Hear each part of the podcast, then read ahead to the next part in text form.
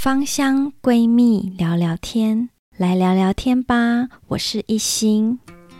我跟佑文呢，两个人都非常的热爱芳香疗法。那我们在学习的过程中，都有蛮多的心得，喜欢跟别人分享，因此才有这个频道的诞生。期待在探索芳香生活的路上，能够与你一起走过。那目前每周四我们都会上架新的节目，邀请你追踪这个频道，跟我们一起更认识精油。今天这一集节目啊，我们就继续来导读《香气采集者》这一本书。那我们今天这一集节目呢，主要要提到的植物是玫瑰跟茉莉。那玫瑰跟茉莉呢，在这一集节目里面，我们会提到玫瑰的起源，那还有它现在比较知名的产地是在保加利亚，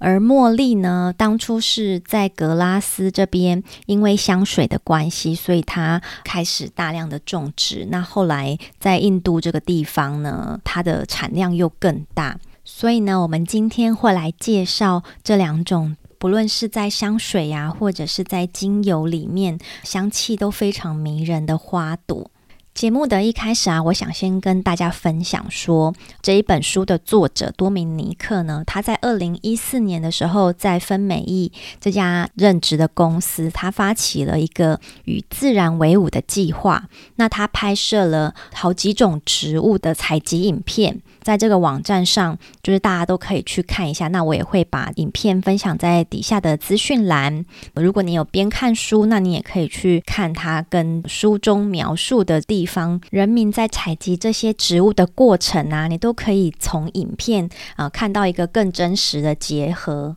我觉得是这一本书的另外一个额外的补充，那也提供给大家，大家可以在底下的资讯栏看到连接。首先呢，我们先来看看这一个章节的主题，叫做“随风四散的花中之后”，从波斯。到印度，到土耳其，再到摩洛哥的玫瑰。那这一章节呢，主要是在描述说，作者他到玫瑰的故乡波斯，然后再到印度啊、土耳其、摩洛哥去看这些生产玫瑰的城市的一些当地的人文特色。那我会稍微介绍一下在当中的故事。那另外，真正在萃取精油的一些采集的故事呢，就会到下一章是在保加利亚这个地方，作者到玫瑰的生产种地保加利亚，我们可以一起去看看保加利亚这个地方它蒸馏的这个现况，还有它过去辉煌的时代。那我们就从波斯这个地方开始吧。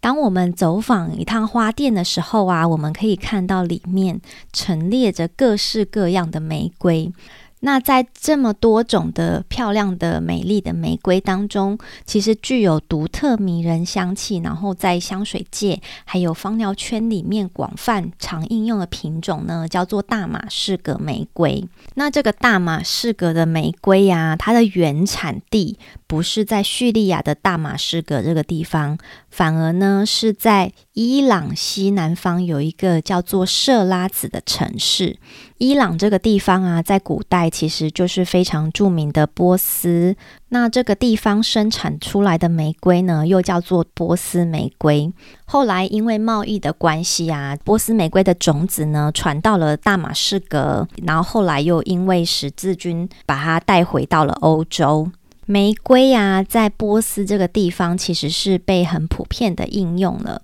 那这些波斯人呢，他们真的非常的热爱玫瑰。他们从很久以前呢，就会自己在家里做简易的蒸馏玫瑰水。他们的方法就是把鲜花跟水煮到沸腾，然后呢，再把水蒸气冷凝收集起来，就取得了这个玫瑰花的纯露。那这些玫瑰花的纯露呢，就常常应用在生活中，像是会拿来洗洗手啊，或者是把它淋在房子的墙边。那这被认为会有净化的作用。在这个时期啊，玫瑰的香气它都还是停留在纯露里面。那它是什么时候被发现里面含有精油的呢？啊，书中呢有提到一个故事，我觉得蛮有趣的。他说呢，一直到四百年前，在印度北部这个地方，印度北部在四百多年前呢，它那时候是被蒙古帝国统治着。那时候的蒙古帝国叫做蒙兀儿国。这个蒙兀儿国啊，它的皇帝叫做贾汉吉尔。他在这个时候呢，要跟一位波斯女子成婚，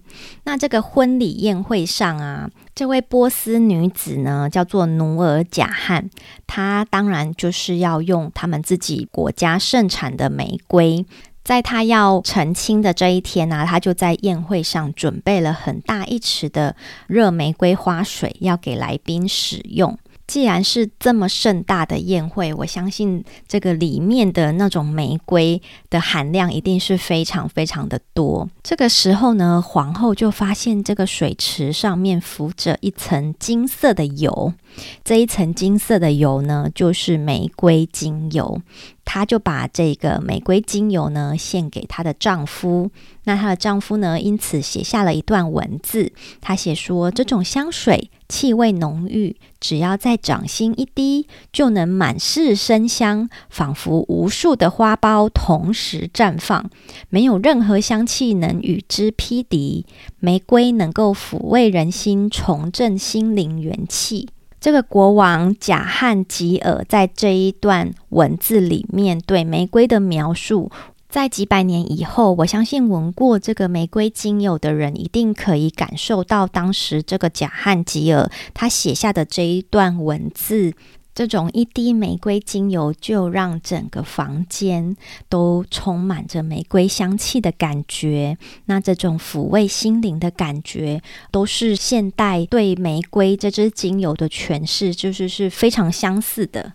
后来呢，这个大马士革品种的玫瑰呢，沿着贸易的路线啊，一直来到土耳其，然后保加利亚，最远呢，一直到北非的摩洛哥，都有大马士革玫瑰的踪迹。接下来，我们就进入玫瑰精油的主要生产国家——保加利亚。书中主要提到的保加利亚城市叫做卡赞勒克。那这个卡赞勒克城市在保加利亚的正中心的地方。那这个地方也是盛产玫瑰的古老城市。跟着作者的文字啊，在读这一段保加利亚盛产玫瑰精油的这一段历史，才发现保加利亚这个曾经生产玫瑰精油的极度辉煌的年代，在一九七零年后，呃，竟然就渐渐的没落了，甚至在一九九零年代左右，玫瑰精油的生产就完全停摆了。那我们就来看看保加利亚生产玫瑰的这个重要的历史。在十五世纪中的时候，当时的保加利亚是由鄂图曼帝国所统治。那那时候的统治者叫做穆拉德三世，他希望扩大玫瑰的种植，可以提高他们对玫瑰产品的需求，所以他就把玫瑰从波斯引进到保加利亚的卡赞勒克这个城市。那接下来三个世纪啊，保加利亚就成为玫瑰产品的重要产地。作者呢，在卡赞勒克这个城市参观玫瑰博物馆的时候呢，看到说，在一八六零年代出现了最早的玫瑰精油蒸馏厂，那也有小型的传统蒸馏设备。从一八八零年开始，一直到一九七零年代，整整差不多一个世纪的时间。保加利亚的玫瑰精油啊，它的品质跟香气都是全世界数一数二的，那也是调香师的最爱。在书中呢，就留下了一九七零年代到一九九零年代这一段中间玫瑰精油没落的空白。作者在书中没有说明是什么样的原因造成这一段玫瑰精油没落。那我去查了一下这段时间的历史啊，发现呃，其实保加利亚在人口的组成上面，呃，也是蛮复杂的，因为它境内呢有蛮多的土耳其人，当时的政权想要同化这一批土耳其人，那导致呢这一批土耳其人的反弹，然后在这段时间，他们大量的离开保加利亚，不知道是不是因为这样的原因导致这个玫瑰精油生产中断，那后来。这段时间呢，玫瑰精油也被土耳其的玫瑰精油所取代。接着呢，作者就描述到，他从一九九四年到了保加利亚这里，他决定要在这个国家生产足够的玫瑰精油原料回去法国。当时候的政治因素非常的不容易，但是他呢也雇佣了当地对玫瑰的种植跟生产采收都很有经验的人，成功的生产了一批二十公斤左右的玫瑰精油。有了这一个成功的经验，也慢慢的让保加利亚的玫瑰精油生产逐渐的进入轨道。那现在我们呢，也才能够买得到来自保加利亚的玫瑰精油。那我觉得我们应该要对此充满感恩的心。那接下来我们就来聊聊玫瑰精油的采收还有蒸馏。蒸馏一公斤的玫瑰精油啊，需要三千公斤的玫瑰花朵。三千公斤大概就是三公吨左右，差不多呢，就是你要采一百万朵的鲜花的重量。那每年的五六月份是大马士革玫瑰的盛产季节，到了这个时候，就有几百名的工人从清晨六点工作到中午。很厉害的采收者呢，可以一个早上采收四十五公斤左右的玫瑰鲜花。那这些采集完的鲜花啊，就要立刻的送到蒸馏厂，就立刻去蒸馏出最新鲜的精油。在网络上啊，也可以找到这个玫瑰花蒸馏的影片。那在蒸馏的影片里面呢，就真的看得到他们把一袋一袋采收好的玫瑰鲜花，然后再到蒸馏厂去进入很大型的蒸馏锅蒸馏。这么多的鲜花倒入蒸馏锅的时候，经过时间，然后流出纯露，流出精油。那在看这个影片的时候，就闻一下自己手上的玫瑰精油，也可以想象一下自己也身在这个蒸馏现场的那个情景。那我也会把我找到的这个玫瑰蒸馏的影片放在底下的资讯栏，然后大家有兴趣的话，也可以点选进去看看。如果呢，玫瑰是花中之后的话，茉莉就是花中之王了。我们接下来就来聊聊书中关于茉莉的故事。在精油里面啊，我们比较常常提到的茉莉品种是大花茉莉跟小花茉莉。那小花茉莉呢，也叫做阿拉伯茉莉。大花茉莉原产地是在印度的北方，在一六五零年代的时候啊，由阿拉伯人引进到西班牙、意大利跟法国。大花茉莉的香气啊，带给人一种热情奔放，而且它带有一点点动物的气息。它的香气层次非常的丰富。在一八六零年的时候啊，这个大花茉莉也被大量的在法国种植，然后生产精油。那它在法国这个地方种出来的品质非常的好，因为地缘的关系呀、大花茉莉也深深的让香水之都格拉斯的调香师们非常的热爱。那如果你手上呢有大花茉莉的精油，你想要体验它那个香气的美好的话，你记得要把它稀释到非常低的浓度，可以先从一 percent，然后你才能够好好的闻到这个热情的茉莉有那种奔放的感觉。那茉莉这一种娇贵的花朵，它的萃取方式，在古早的时候，主要是用止吸法来萃取它的原精。止吸法的萃取方式啊，你可以参考《香水》这一部电影里面，它有一个画面是把很多的花朵呢，就是放在油脂上面，然后让油脂去吸这个香气。等到这些花朵的香气都释放完了之后，再换一批花朵。一直重复换花朵的步骤，一直到这些油脂都没有办法再吸入这些香气为止。接着呢，再把油脂跟酒精呢混合之后，让酒精去把油脂里面的香气萃取出来之后，然后再把酒精跟这个香气分离。分离之后啊，这一小瓶满满的茉莉香气的产品呢，就叫做原精。止吸法，它要耗费的人工跟时间都还蛮长的，所以到了十九世纪末，大部分都是已经用溶剂来取代这种用油脂的方式。现在的萃取茉莉原精的方式，就是都用溶剂萃取法。虽然呢，止吸法它的功法，然后跟时间都拉得很长。但是止吸法萃取出来的茉莉香气其实是非常迷人的。在台湾呢、这一两年我就有看到有农场愿意去用这个止吸法。那因为台湾也有生产茉莉花嘛，那他们就是用止吸法去吸取这个茉莉精油，做成茉莉的凝香膏，就是直接是香膏这样子。那它的香气就是据说非常的迷人。那如果大家有机会的话，就是可以入手来试用看看，它真的就是一款香膏，在擦在身上的持香效果是非常长的。那随着香水工业对茉莉的需求大幅的增加，作者呢就来到了地中海沿岸的埃及，来寻找较大产能的供应商。在埃及这一块肥沃土地上啊，它其实也是生产了很多的花类。然后还有我们平常还有很多平常我们在芳疗很常会用到的精油。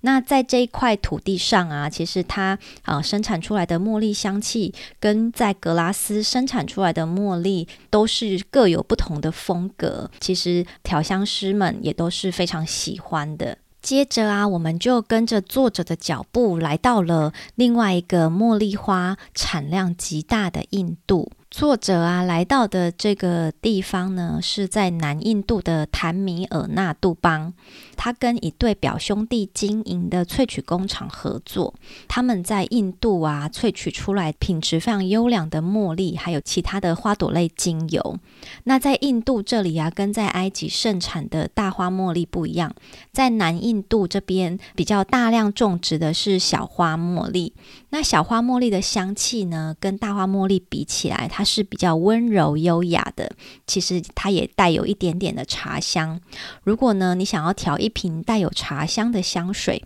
你记得在里面添加一些些的小花茉莉。